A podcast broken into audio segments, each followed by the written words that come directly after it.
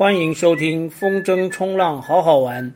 这个节目是用来分享好好玩的风筝冲浪运动，以及我生活当中的小故事。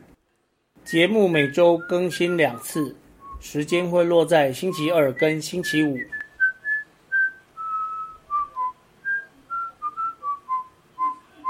四十三集，内皮海滩，在节目里介绍几个常去的玩点。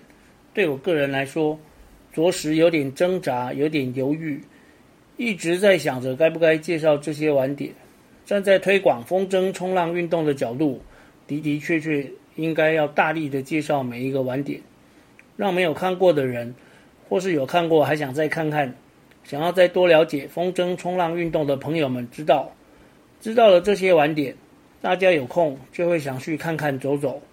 介绍玩点无疑是一种很不错的推广方式，但是有些晚点停车很困难，或是停车位很少，万一介绍了以后，来参观的游客爆多，车位一下子就停满了，海滩上挤满了想要看看风筝冲浪是怎么玩的游客，想要下海的玩家。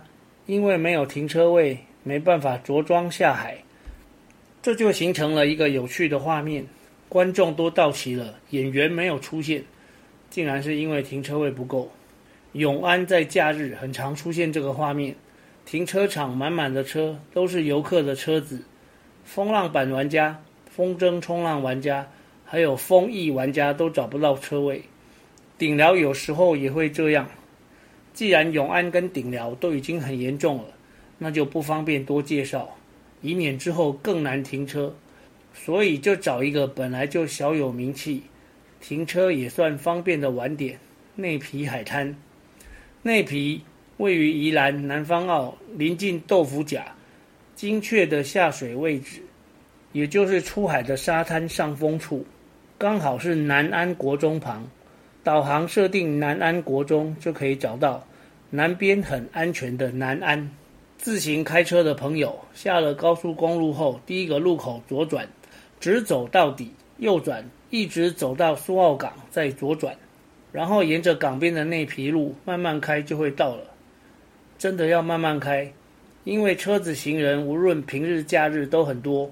本来走南方澳大桥就可以避开港边的人群，但是二零一九年十月一日。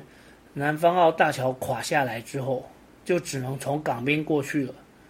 南安国中校区跟沙滩之间有一条宽约五米的小路，小路与沙滩间是一条长堤，长堤上是个不错的观景区，只是没有遮阳。小路旁校区内有一个供游客使用的冲洗区。南安国中的学生从教室走出来到海边，不用两分钟。就可以摸到海水，可能会令很多人羡慕的。不过，台风天应该也会很恐怖。内皮沙滩很长，路旁有告示牌，规划了海域内各种水上运动的区域范围，玩家都很守规矩，除了不得已下流之外，都尽量在规定的区域内活动。内皮玩的是东南风，旁边就是太平洋。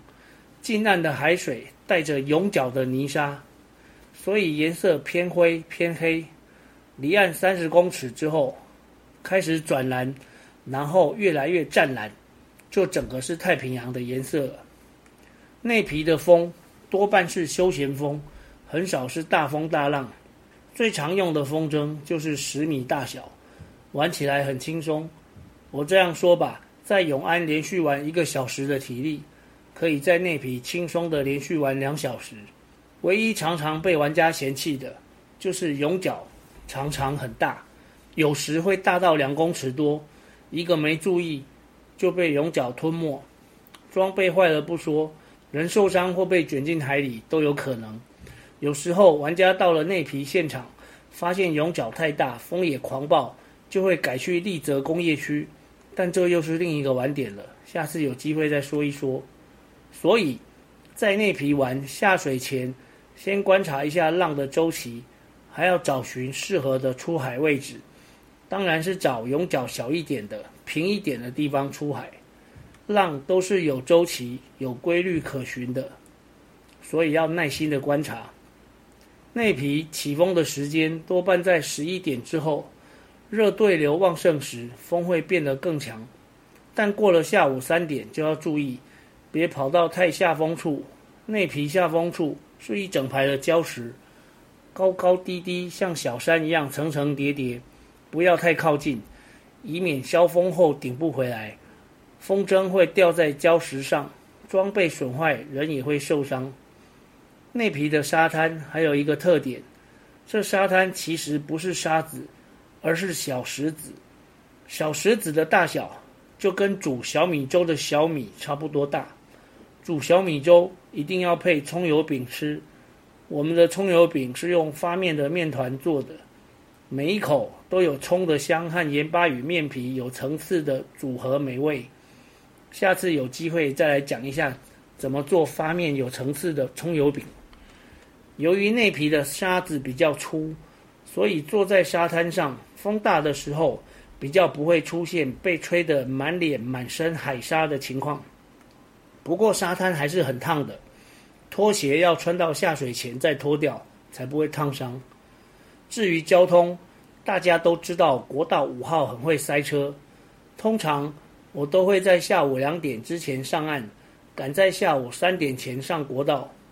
虽然只有星期日会有高承载的限制，但是平日若超过三点，雪睡前还是会大排长龙。海边晚半小时上岸，回程就会多塞一小时。也有一些諍友会在南方澳过夜，夜宿海边或是住饭店民宿。这样第二天不用舟车劳顿，也可以很轻松连玩两天。我是不可能有在外过夜的选项，因为每天早上都要去学校喂猫。总结来说，内皮因为平时浪不大，风也算稳，出海是跑右舷，很适合初学者练习，也适合练水翼、风翼。缺点就是容易塞车，要抓好离开的时间，而临近港口。玩家们常常会揪一揪去大吃一顿海鲜，不过目前疫情期间可能会有困难。这一集内皮海滩的介绍就到这里，我们下集再见。